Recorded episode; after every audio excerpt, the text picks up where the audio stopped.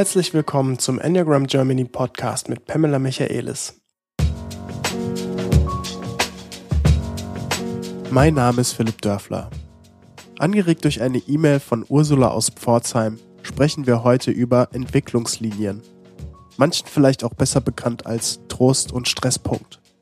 Was sind Entwicklungslinien und wie helfen sie uns bei unserer Entwicklung?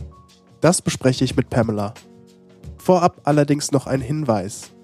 Die Entwicklungslinien sind sehr eng mit dem Enneagramm-Symbol verbunden. Und wir werden uns sehr viel auf die Linien beziehen, die im Symbol zu sehen sind. Es kann also passieren, dass wir viel auf den Linien springen werden, zum Beispiel von Punkt 8 zu Punkt 2 oder von Punkt 1 zu 4 oder von 5 zu 7 zu 1. Und wem da jetzt schon schwindelig wird, der sollte auf jeden Fall für sich sorgen und das Symbol vor Augen haben. Es lohnt sich. Ich habe es auch in die Show Notes gepackt. Und jetzt geht's auch los, also viel Spaß.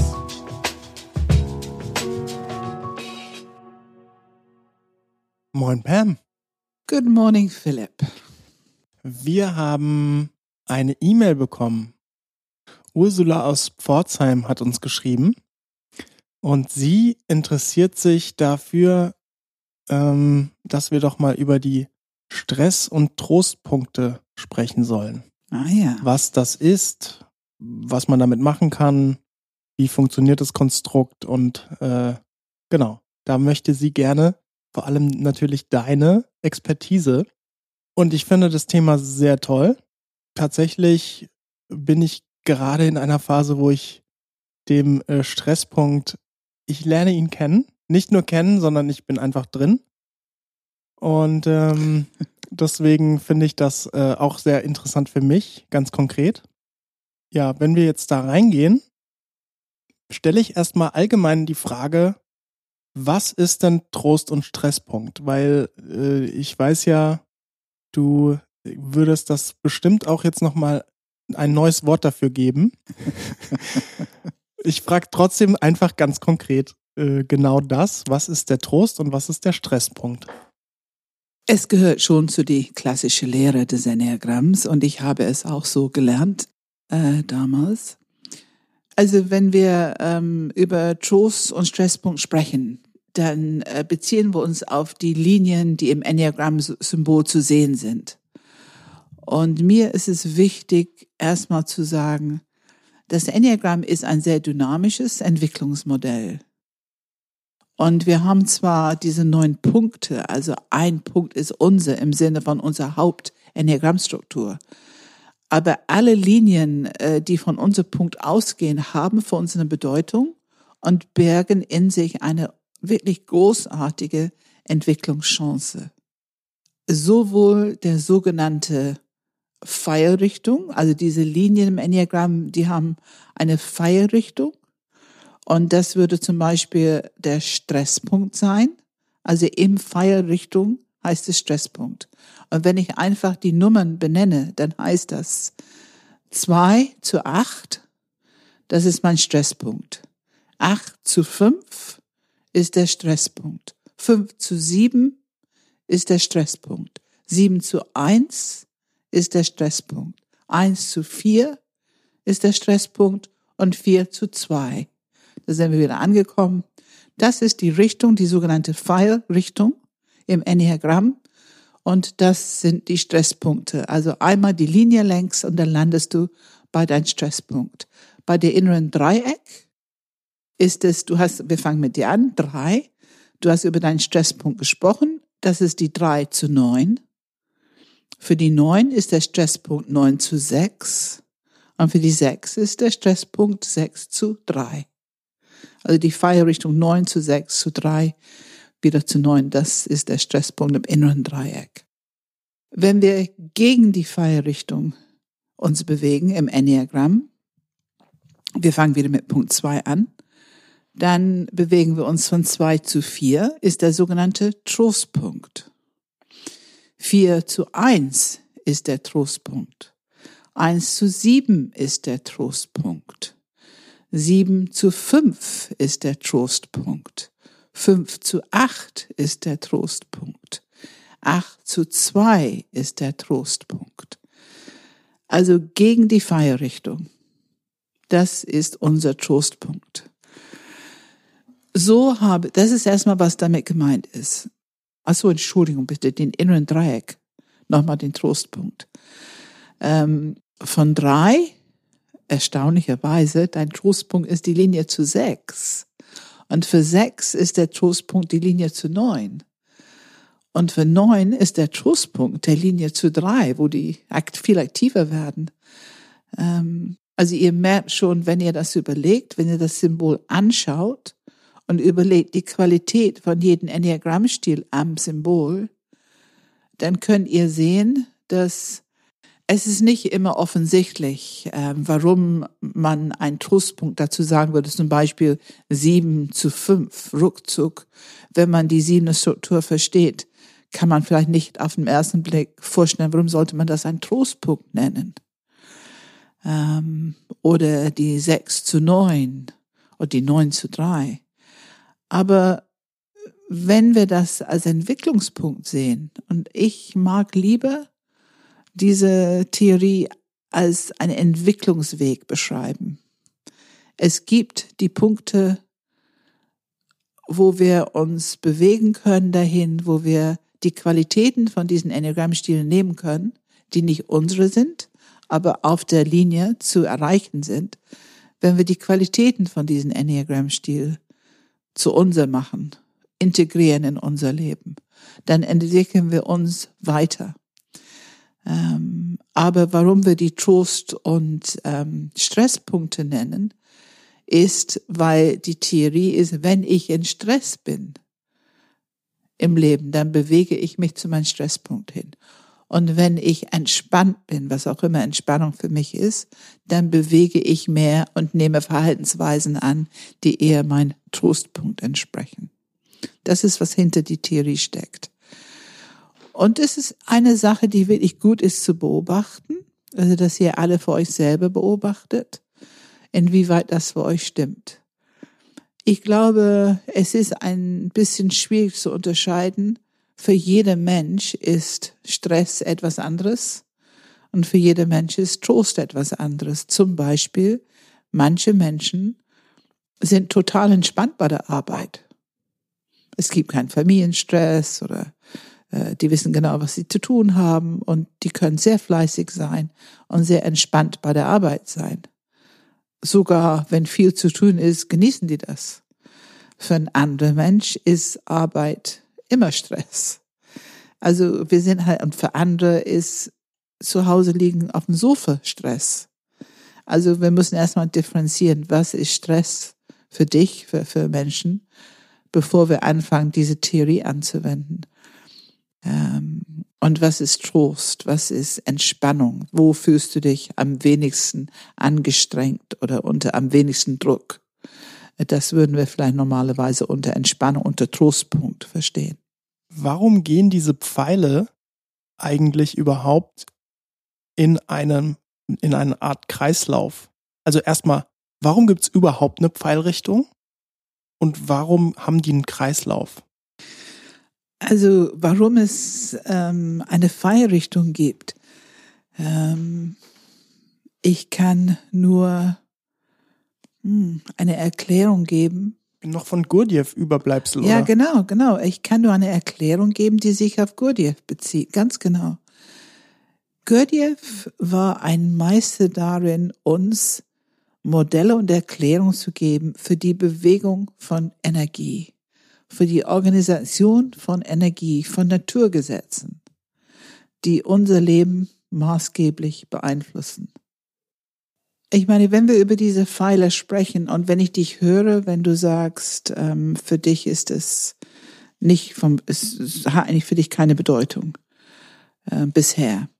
Ich, das ist, das ist etwas, was mich an diese Theorie Trost und Stresspunkt einfach gestört hat irgendwann. Ich finde, es ist Zeit weiterzugehen und zu erkennen, dass wenn ich eine Linie habe von meinem Enneagrammstil aus im Symbol zu einem anderen Punkt, dann ist dieser Punkt hat Bedeutung für mich als ein Entwicklungspunkt. Und komplizierter brauchen wir es nicht zu machen. Ich finde auch, du kannst erkennen, wenn du die Pfeile benutzt, wenn du gegen die Pfeilrichtung dich bewegst, was ja Trostpunkt heißt in die klassische Literatur, du kannst erkennen, dass es auf eine bestimmte Art eine Chance ist, dich näher zu dir zu bringen. Also eigentlich eine tiefere Verbindung zu dir zu schaffen. Ähm, das, denke ich, würden die meisten erkennen mit der Zeit. Aber es kommt darauf an, wie viel du dich damit auseinandersetzt, wie viel du damit arbeitest. Ähm, und ich bin an diesem Punkt, ich würde gerne sagen, wer diese Feierrichtung bestimmt hat. Ich kann es leider im Moment nicht. Ich weiß es tatsächlich nicht. War es Ichazu, war es Naranjo? Ähm, ich würde mich gerne ein bisschen drum kümmern. Oder vielleicht weiß es ein Zuhörer, äh, der uns schreiben kann. Wir würden es dann überprüfen und irgendwann in die Show Notes bringen.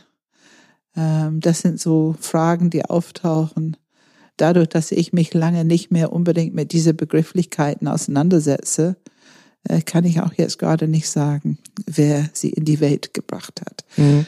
Aber mit unserer Arbeit, wir wollen es weiterentwickeln und ähm, ich glaube, wir haben sehr klar gemacht, dass ähm, es gibt vieles, was in den ersten Büchern geschrieben ist, die, wo man vielleicht heute mal einfach ein bisschen anders mehr umgehen kann, sich ein bisschen loslösen von äh, manche Theorien, um sich mehr, äh, vielleicht für mich ist es eine modernere Art, sich mit dem Enneagramm und Entwicklung auseinanderzusetzen. Okay, also äh, wenn ich das jetzt richtig verstanden habe, um, um das Ganze nochmal so ein bisschen zusammenzufassen, diese Linien, die in dem Enneagramm-Symbol zu sehen sind, sind Entwicklungslinien, so beschreibst du sie. Richtig. Die Trost- und Stresspunkte beschreibst du auch als Entwicklungspunkte. Richtig. Und mit der Pfeilrichtung ist zumindest in der Enneagramm-Theorie der Stresspunkt. Mhm. Und gegen die Pfeilrichtung der Trostpunkt. Ähm, was genau ist für dich dann der Unterschied? Ähm, es sind Entwicklungspunkte, es sind Entwicklungslinien. Haben die eine unterschiedliche Qualität in ihrer Entwicklung?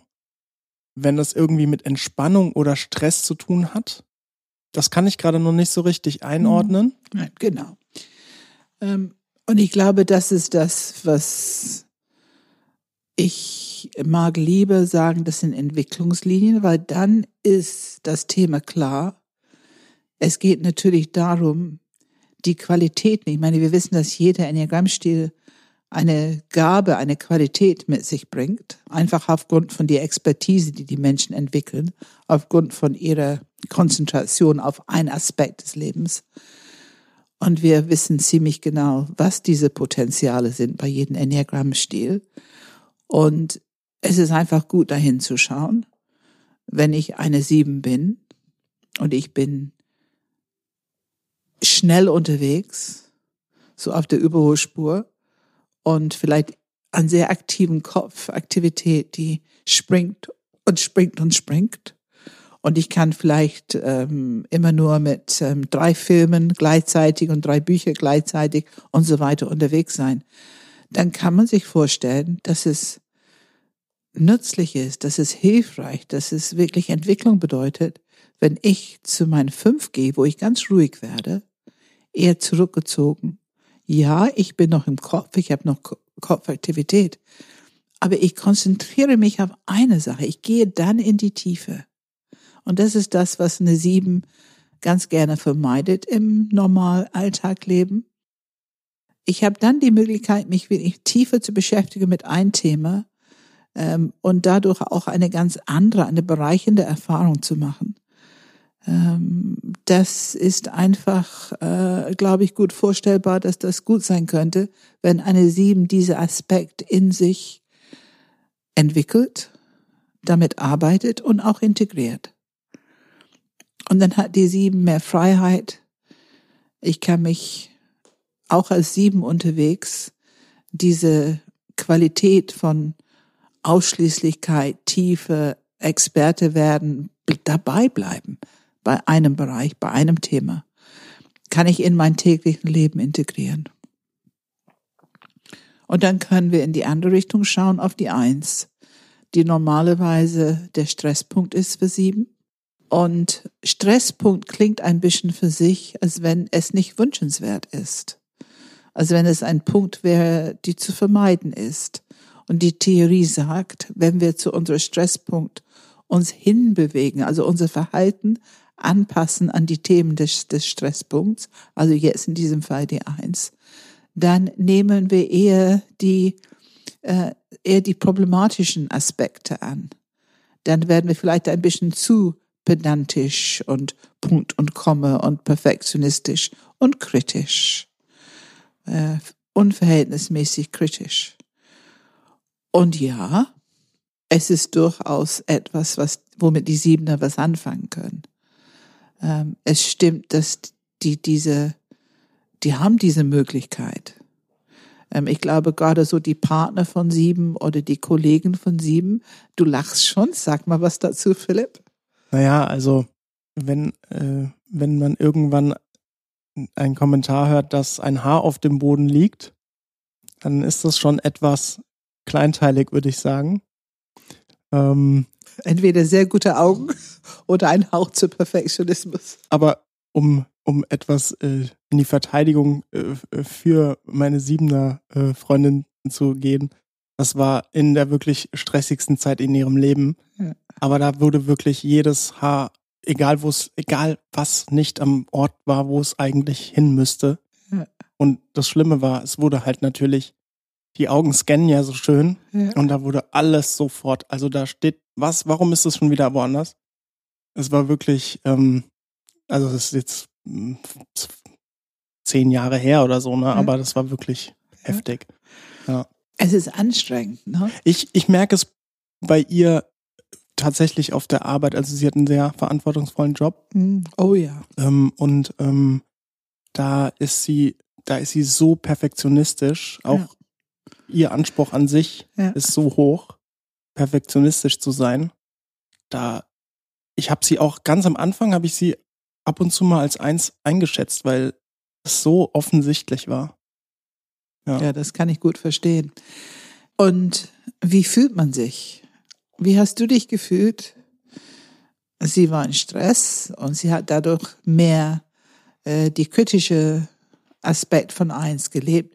Wie hast du dich gefühlt? Was hat es mit dir gemacht? Ja, ähm, erstmal teilweise ähm, zu Unrecht behandelt gefühlt im Sinne von, was, das hat jetzt keine Relevanz für unser Leben, also ähm, und auch ähm, einfach die ganze Zeit kritisiert, also unverhältnismäßig. Das ist ein sehr interessantes Thema. Es ist nicht unbedingt unser Podcast-Thema, aber ich möchte da kurz mal reingehen. Ähm, wie fühlt man sich, wenn man jemand in der Nähe hat, der fleißig und oft kritisiert? es ist ein interessantes Thema, da mal genau hinzugucken. Ähm, weil das ist ja das Resultat, wenn wir, es wird für jeden Stresspunkt sicherlich gelten, wenn wir genau hingucken, aber wir gucken erstmal nur bei der Einser-Aspekt. Wenn wir nicht die Qualitäten, die höhere Aspekt anstreben, sondern dass wir sozusagen automatisch ein bisschen verfallen in, in diese kritische Haltung. Wie fühlt man sich als dieses Person, der das so regelmäßig abbekommt? Also ich kann jetzt natürlich nur für mich sprechen, in dem Fall natürlich Herzperspektive und konkret drei. Deswegen bin ich mir nicht hundertprozentig sicher, ob es universell so ist. Natürlich bestimmt nicht bei jedem so. Bei mir ähm, war es fast schon ein Gefühl von Angst entstanden. Hm.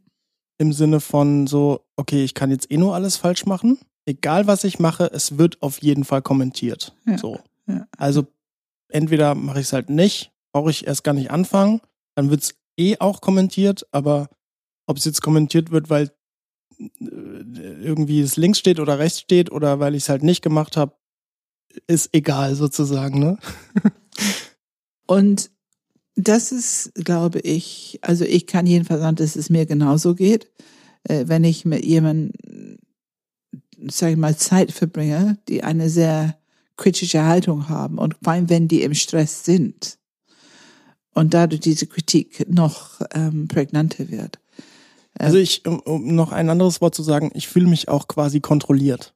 Das auf jeden Fall, ja. ja. Kontrolliert und also ich kann von mir sagen, ich fange an, mich irgendwie wie ein bisschen wie ein Objekt. Ich bediene hier irgendein System. Also hier ist jemand, der Stress durch Kritik irgendwie loswerden will.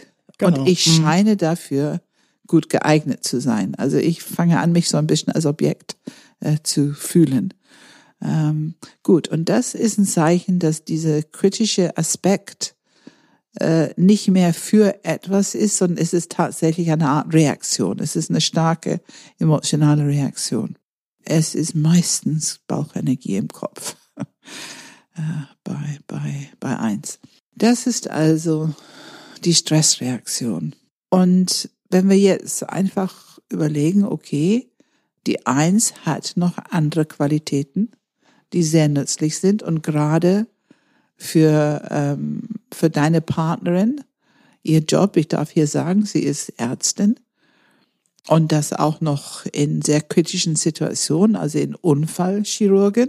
Und Notärztin? Und Notärztin, also in sehr kritische Situationen, wo es akribisch präzise, schnell Entscheidungen getroffen werden müssen, teilweise um Leben zu retten. Und ich kenne ihre Geschichte, wie sie damit umgeht. Und ich weiß, dass sie das so akribisch gut kann.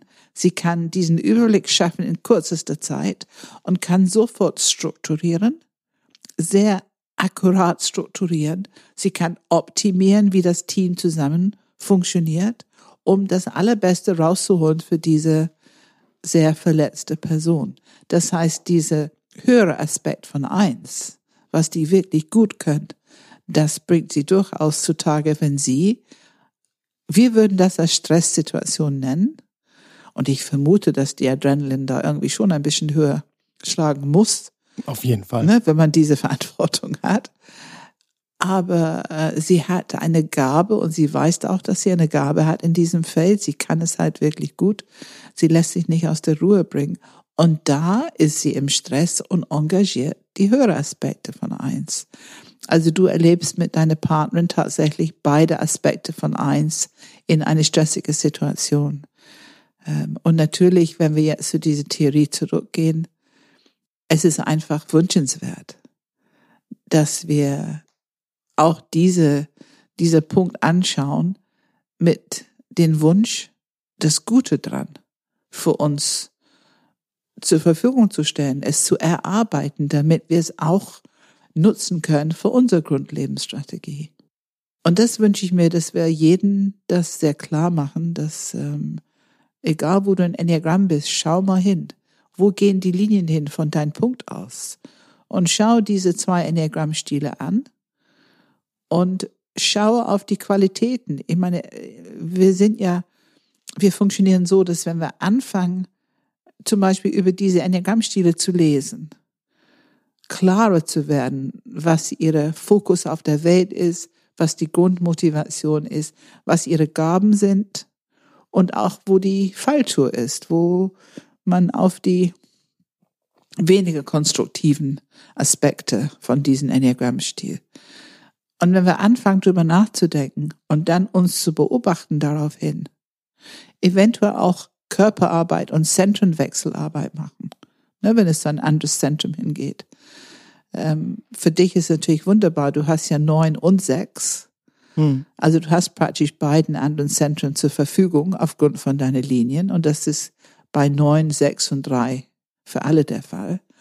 Ähm, und natürlich ist Zentrenwechsel kann dann Teil deiner Praxis werden. Wenn du eine Achtsamkeitsübung machst, Zentren wechselst, dann hast du einfach die Möglichkeit, zum Beispiel, wenn du zu viel unterwegs bist und zu schnell und zu gestresst, dass du deinen neuen Aspekt eher aktivierst. Und wenn du äh, zu sehr in Performance und Überholspur und mehr nach außen darstellen wollen, als vielleicht für dich gut ist, dann ist es sehr gut, dein, deine sechs Aspekt, dein kritischer Geist und das, was finde ich uns hier im Podcast immer wieder ähm, ja enorm gut tut. Ne? Deine strukturieren, fokussieren, Fragen stellen. Ähm, das bereichert uns und unsere Arbeit, dadurch, dass du deine, deine Linien auch wirklich aktivieren kannst und auch nutzt. Du hast jetzt wieder ein, zwei Themen angeschnitten, die ich gerne im Detail nochmal äh, zeigen würde oder wo ich gerne Fragen stellen würde. Du hast jetzt also zum allerersten eine, eine Anmerkung. Dieser Punkt, dieses Beispiel mit Typ 7 können wir jetzt natürlich leider nicht für jeden einzelnen Typ machen, weil das einfach, wenn man jetzt durch jeden Typ durchgeht und dann auch noch jede Linie anguckt, das wäre einfach, da müsste man wahrscheinlich alleine schon fünf Folgen aufnehmen. Also das nur so als, mhm. als kurze Info für die als Zuhörer. Trost für unsere Zuhörer. Genau. Aber was ich interessant finde, da gehe ich jetzt kurz rein, auch wenn ich noch viele andere Fragen stellen werde. Du hast jetzt nämlich kurz die drei Zentren genannt. Und da finde ich nämlich auch interessant, ähm, die 369, das ist ja dieses innere Dreieck, haben ja das geschlossene Dreieck.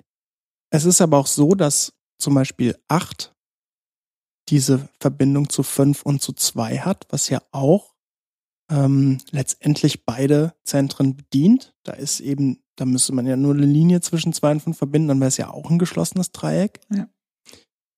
Jetzt hast du die 7 angesprochen und tatsächlich auch dein Typ, die 2 und, und die Linien, die gehen in, im, die bleiben im gleichen Zentrum und gehen nur in ein weiteres Zentrum. Da sind nicht alle drei Zentren über die Linien abgedeckt. Was sagst du dazu? Bei 4 und 5 ist es ja auch so. Bei 4 und 5 geht es ja auch nur in, in zwei Zentren, nicht in alle drei. Was sagst du dazu? Ist das ein Unterschied? Muss man da irgendwas Besonderes beachten oder?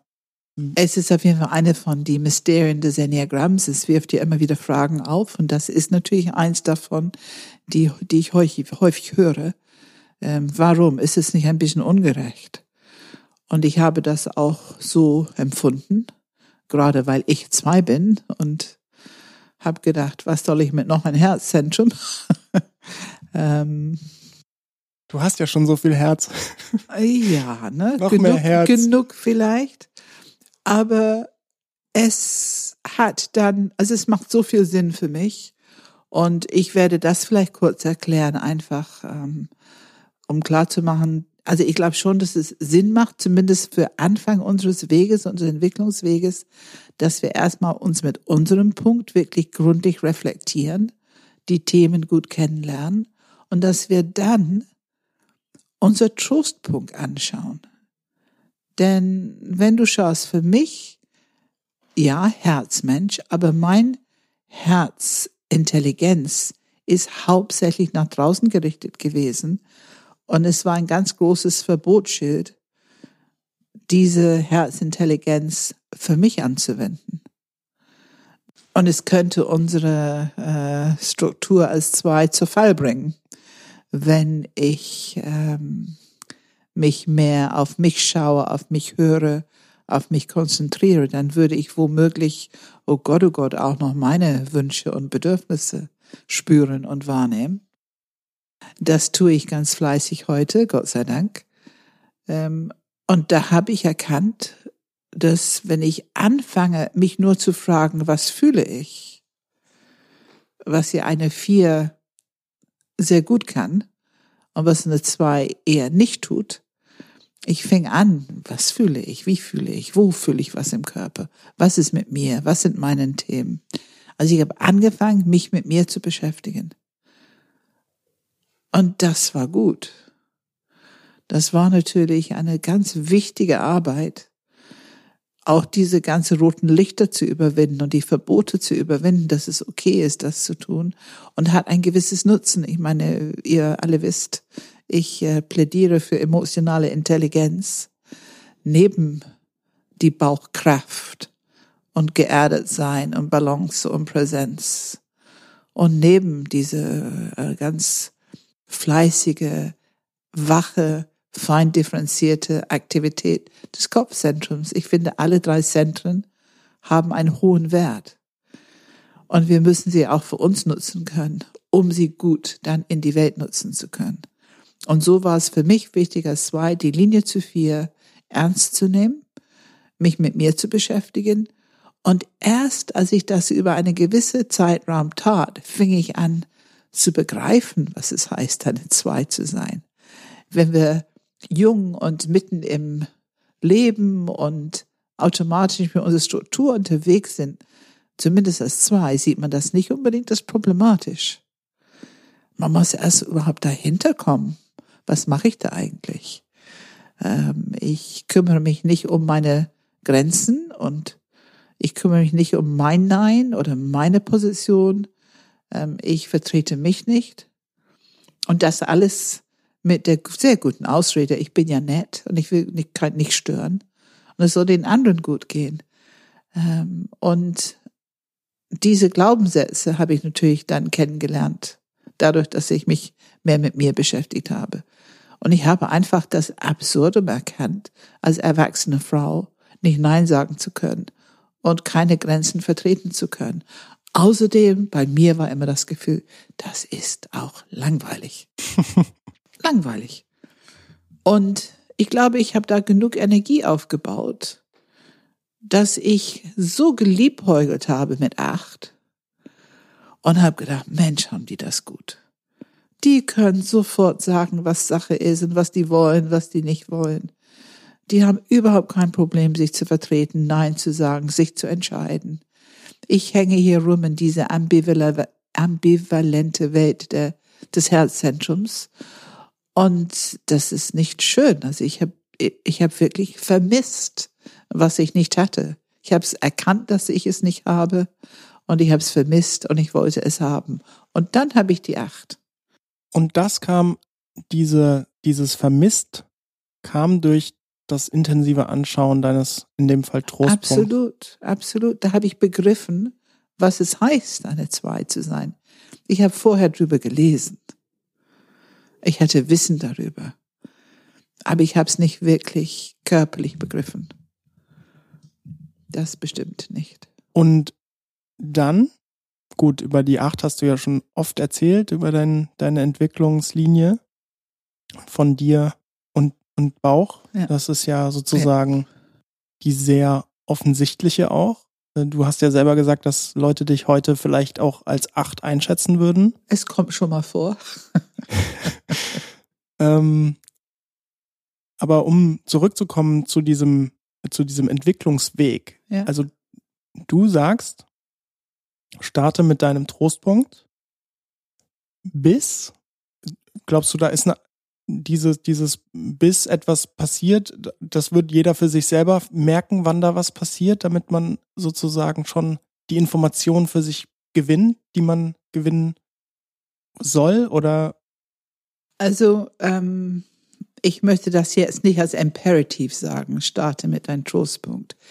Ich empfehle es, weil wenn man wirklich hinschaut, ähm, stell mal vor, wenn die vier ähm, anfängt, sich mit die Eins zu beschäftigen, die haben, die leiden viel unter Ambivalenz und viele Vierer leiden unter ein gewisses Chaosgefühl oder ein Gefühl, nicht kompetent zu sein, ähm, die Dinge nicht zu Ende bringen zu können.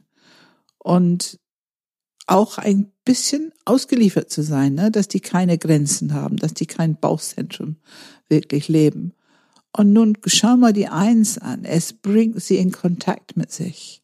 Es bringt sie in Kontakt mit ihrer Strukturiertheit und alle Kreativität und Tiefe und Bedeutung und, und, und Inspiration, was die Vierer mitbringen, bringen auch viel unangenehme Gefühle, wenn es nicht in eine Struktur gebracht wird, womit die vier sich wirklich ausdrucken und, und, und ähm, etwas schaffen kann. Wenn dieses tiefe Inspiration, Gefühl, Bedeutung, Kreativität, wenn die das in die Welt bringen können und können es manifestieren durch Tat, durch Struktur, durch Handeln, durch Bauchzentrum, dann gibt es diese Befriedigung. Dann haben die wirklich einen Hang zur Perfektion, die identifizieren sich mit ihr Projekt. Und in meiner Erfahrung, wenn die es, das ist, was die wirklich machen wollen, sind die auch sehr gut drin. Und natürlich kann die einst genau das ermöglichen.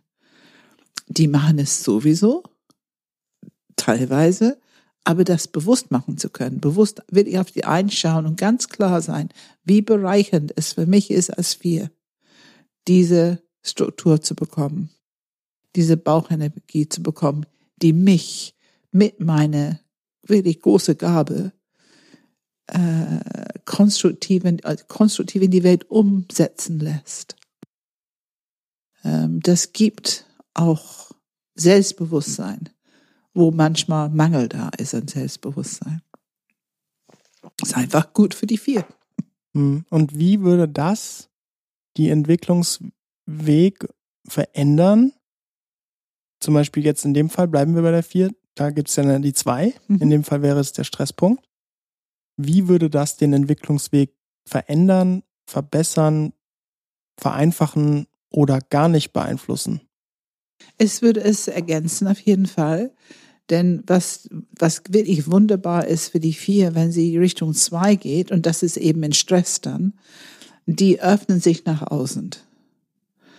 Dann sind, die hören auf, um ihr eigenen Themen zu kreisen und öffnen sich nach außen und drücken sich mehr aus in Beziehung.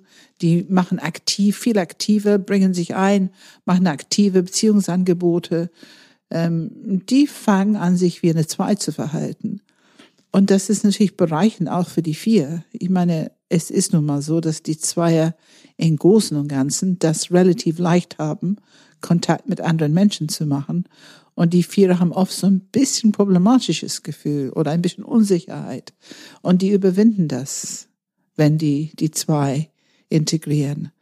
Und das heißt, wenn sie die Eins und die Zwei integrieren, dann hast du eine Art Balance für die Vier, die die dringend brauchen für ihre doch sehr bewegliche Innenleben, für diese ständige ambivalentes Gefühl ähm, die haben eine, eine Harmonie statt eine, ja, schon eine, eine gewisse Unzufriedenheit. Ähm, die Amerikaner nennen das auch ähm, The Harmony Triangle. Was jetzt genau? The Harmony Triangle, also zum Beispiel, ähm, wenn wir die drei Zentren in uns integrieren, also aktiv nutzen, also äh, sozusagen die Arbeit machen, die zu aktivieren und in uns zu, ähm, zu vereinen, zu integrieren. Dann nennen die Amerikaner das die Harmony Triangle. Allerdings, wenn wir über vier und fünf und zwei und sieben sprechen, das sind die vier Enneagrammstile, die nicht von Natur aus eine Linie zu jedes Zentrum haben, dann sprechen die über die Hidden Lines. Dann würden die die Dreieck eins vier, sieben nehmen. Mhm. Ne, dann hätten die Kopf, Herz und Bauch. Ja, was ich total interessant finde, so wie du das Ganze jetzt auch erklärt hast, zum Beispiel für die sieben, für die vier, es nimmt, finde ich, total die bewertende Qualität raus, die es in den Büchern hat, weil wenn man Stresspunkt hört, hat es erstmal etwas ne, eine Art von Bewertung und vor allem auch irgendwie so eine Art von, oh, Stress, also das muss doch eigentlich jetzt auch nicht sein, so. Aber so wie du es beschreibst und so wie du es erklärst, ist es eigentlich total äh, fast schon Spaß, ne? Also ich will mich damit beschäftigen, ne? Also es motiviert fast schon. So, zumindest mich jetzt persönlich. Ja. Okay, also du hast tatsächlich eine Frage von dir aus schon beantwortet, die ich eigentlich hatte, nämlich äh, in welcher Reihenfolge der Entwicklung würdest du das Ganze denn empfehlen? Und wie gesagt, zu dieser Reihenfolge, ich empfehle, dass ihr das für euch beobachtet. Ich habe euch erklärt, wie ich es sehe und es ist auch eine Richtung, die ich oft mit meinen ähm, Coaches auch folge. Ähm, und dennoch, ähm, es ist wichtig, da offen zu bleiben, Sherlock Holmes. Und wenn du dich anfängst, mit diese zwei Punkte zu beschäftigen, wo du Linien hin hast, dann wirst du anfangen zu erkennen, was für dich gut ist, gute Qualitäten, die du ein bisschen mehr in dein Leben integrieren möchtest. Und du wirst auch erkennen, welche Sentenarbeit du zu tun hast. Was ich jetzt mich frage, wie intensiv schaue ich mir tatsächlich dann gerade diese beiden anderen Punkte an. Also, ähm, ich bin, nehmen wir mal wieder einen anderen, damit wir ein bisschen Farbe reinkriegen. Sagen wir mal acht. Ich bin eine acht. Ich äh, beschäftige mich mit meiner Achterstruktur. Das heißt, also in dem Fall spreche ich von äh, Abwehrmechanismus, Leidenschaft, Fixierung und diesen ganzen Themen. Wie stark schaue ich mir jetzt die zwei und die fünf an? Weil ich so, also schaue ich mir jetzt wirklich an Zweierstruktur, also die Abwehrmechanismus von zwei, Leidenschaft von zwei.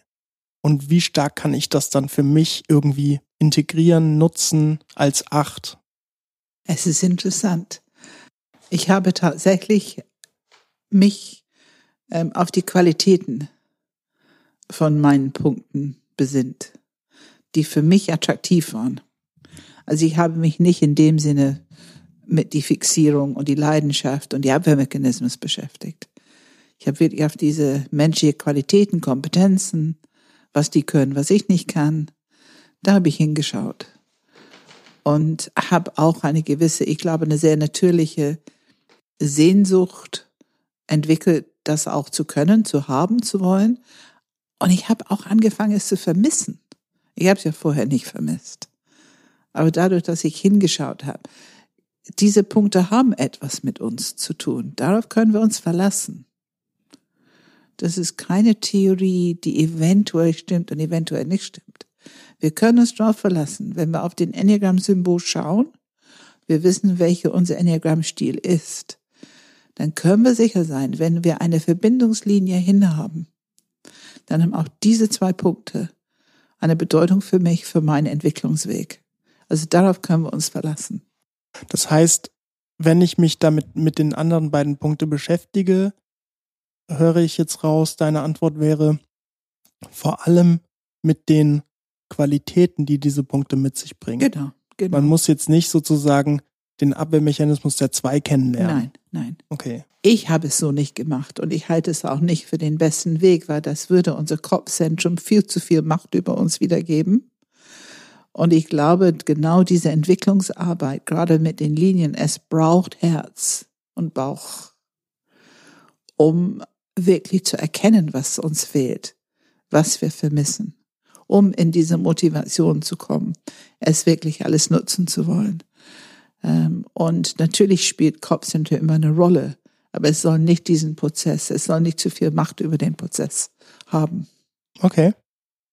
Jetzt gibt's ja im Enneagramm ganz viele Themen, die irgendwie, das macht's ja auch so komplex. Es gibt die Subtypen, es gibt die Linien, es gibt die ähm, Flügel, es gibt ja wahrscheinlich noch mehr, das mir jetzt nicht einfällt. Wie ordnest du das ein im Sinne der ich sag mal, Priorität, Wichtigkeit, Qualität, die Linien, ähm, sind die bei dir eine sehr hohe Priorität für Entwicklung, jetzt im Vergleich zum Beispiel zu Subtypen oder Flügel oder solche Dinge? Die haben auf jeden Fall eine hohe Priorität. Ähm, wenn ich mein Lernen anschaue mit vier zu acht, und mein Lernen mit Subtypen, die fühlen sich für mich relativ gleichwertig. Okay. Also ich merke, alles war sehr, sehr wichtig. Ähm, um, für mich war es wichtig, mein Hidden Line ist zu fünf. Es gibt eine Linie, eine sogenannte Hidden Line von zwei zu fünf und von vier zu sieben, um eben diese Dreiecke zu schließen. Und da würde ich sagen, es war keine Arbeit, sondern das ist das, was von Natur aus sich entwickelt hat, weil ich mich mit diesen Themen auseinandergesetzt habe. Also wenn ich nicht mit die vier und mit die acht mich so intensiv auseinandergesetzt hätte, glaube ich nicht, dass ich diese Freiheit bekommen hätte, meine Fünferanteile oder meine Fünferqualitäten äh, so gut zu leben, wie ich sie heute lebe. Und ich bin auch sehr dankbar dafür. Gibt es denn eine, das ist jetzt natürlich vor allem eine Frage für mich, gibt es denn eine Entwicklungslinie über das Zentrum hinweg? Kopf, Herz, Bauch. Also nicht der einzelne Typ, sozusagen Enneagramm-Stil 6 hat eine Entwicklungslinie zu 3 und 9, sondern Entwicklungslinie von Kopf, Herz und Bauch. Also ganz deutlich ja.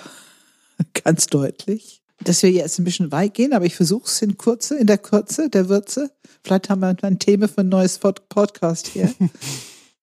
Wenn wir uns entwickeln, von klein auf an, mit unserer Neigung zu einem bestimmten Enneagramm-Stil und das entwickeln wir immer weiter. Und eine Neigung zu einem Schwerpunkt oder ein Center of Gravity in ein bestimmtes Intelligenzzentrum, ähm, dann entwickeln wir eine Struktur, eine Grundlebensstrategie, eine passende emotionale Reaktionsmuster für unsere Grundlebensstrategie und passenden Gedankengebäuden, sage ich immer dazu, für unsere Grundlebensstrategie.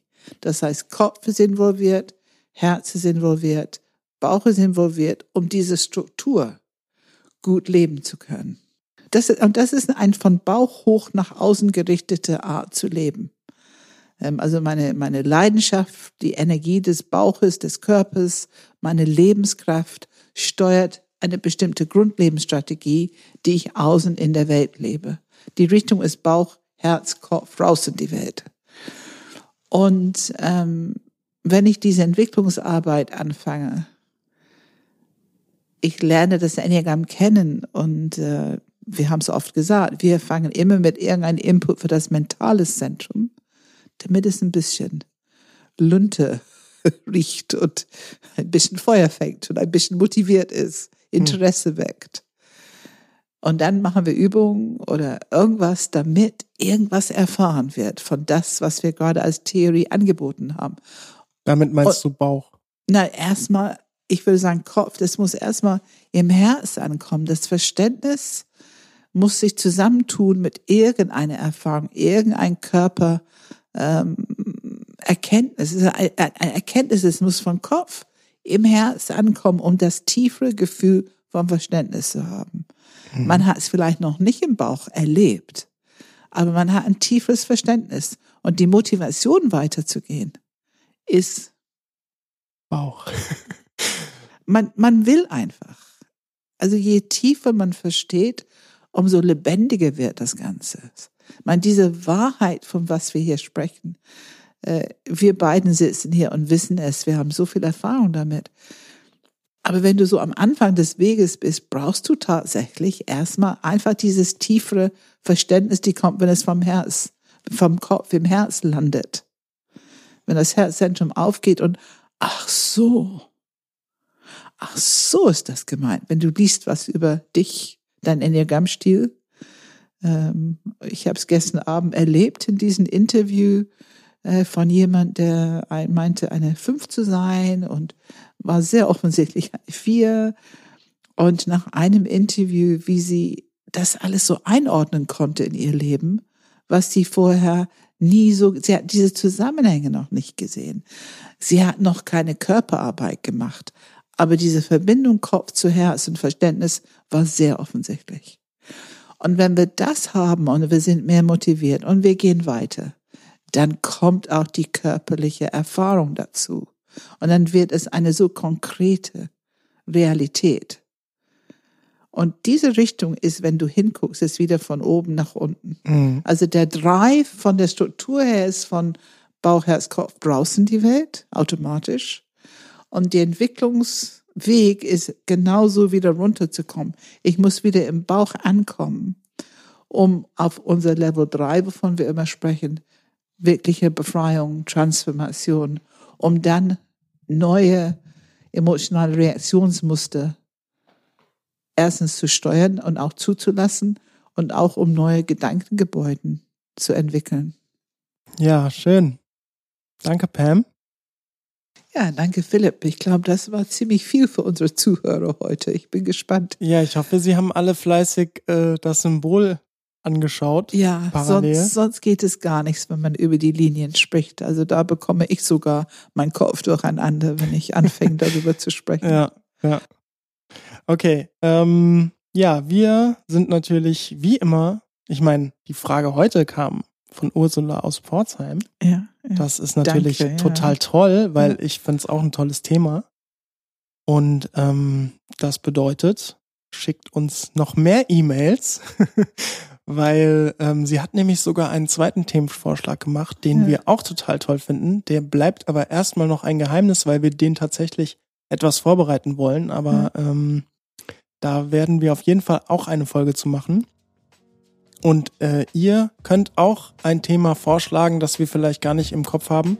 Podcast at enneagramgermany.de mit einem M. Ja, ähm, ansonsten in den Shownotes findet ihr auch das Symbol. Das ist jetzt natürlich zu spät, um es jetzt anzugucken, aber es ist da. Und ähm, ja, ansonsten, ihr findet uns auf Apple Podcasts, Spotify, YouTube, Google Podcasts, Play FM, Stitcher, wo auch immer ihr Podcasts abonniert und anhört. Natürlich auf der Webseite und wir freuen uns sehr, wenn ihr das Ganze kommentiert, bewertet und auch äh, weiterleitet natürlich, wenn das Ganze euch gefällt. Ich möchte dazu was sagen, weil ich habe neulich, ähm, ich hatte jemand hier und sie wollte gleich, ich glaube, das war auf iTunes, etwas bewerten. Und sie hat mich gefragt, wie macht man das? Und ich war absolut grün und keine Ahnung. Und ich muss sagen, wir haben auch zu zweit das gar nicht so leicht gefunden. Also es ist nicht so leicht, die Stelle zu finden bei Mhm. iTunes, wo man bewertet. Ich meine, vielleicht musst du das mal erklären, wie das geht, weil Ja, das ist tatsächlich ähm, ein Thema für sich. Ich glaube, es ist sogar tatsächlich nur auf äh, Apple Podcasts, iTunes möglich zu bewerten bzw. zu kommentieren. Bei anderen gibt's die Option teilweise gar nicht. Bei anderen gibt's sie. Also es ist ganz unterschiedlich, je nachdem, mit was man unterwegs ist. Also wir haben in Computer geschaut dann und ähm, irgendwann haben wir so kleine Punkte gefunden, wo wenn man dahinter kommt, dann hatte man die Option oben in Heading Bewertung abgeben. Aber bis wir das gefunden haben, Hm. es Ja, erklärt, hm. warum es nicht sehr viele Bewertungen hinterlegt sind. Ja, also ähm, ich sage mal auch so, wichtiger wäre oder uns würde mehr freuen, wenn die Leute das auch teilen als die Bewertung. Auch wenn die Bewertung natürlich toll ist, Ja, ja, aber ja. das Teilen äh, hilft uns noch mehr. Ähm, aber ja, also es, es könnte ent etwas intuitiver sein. Ich glaube, ich vermute, wenn man in der ähm, Podcast-App schaut, habt ihr am PC geguckt oder wir haben im PC Ja, geguckt. ja. Ja. ähm, Ich glaube, wenn man in der Podcast-App schaut, also auf seinem iPhone, wenn man ein iPhone hat, dann äh, könnte es durchaus sein, dass es ähm, einfacher ist, da einen Knopf zu finden, wo man, wo man irgendwas kommentieren kann. Mhm. Ja, ähm, Pam, wir haben das Thema des Jahres vor uns. Was ist es denn? Ja, das Thema des Jahres. Ähm, wir haben unser Mai-Baustein 30. Mai bis 4. Juni. Ähm, ist schon, wir haben schon gute Anmeldungen, also das wird schon wieder eine gute, sehr unterschiedliche Menschen, äh, lebendige Gruppe werden. Wie viele sind es aktuell? Ich glaube, wir sind jetzt so bei 16, 17. Ah, okay. Ähm, und Und wie sind die Typen verteilt? Weißt du es schon?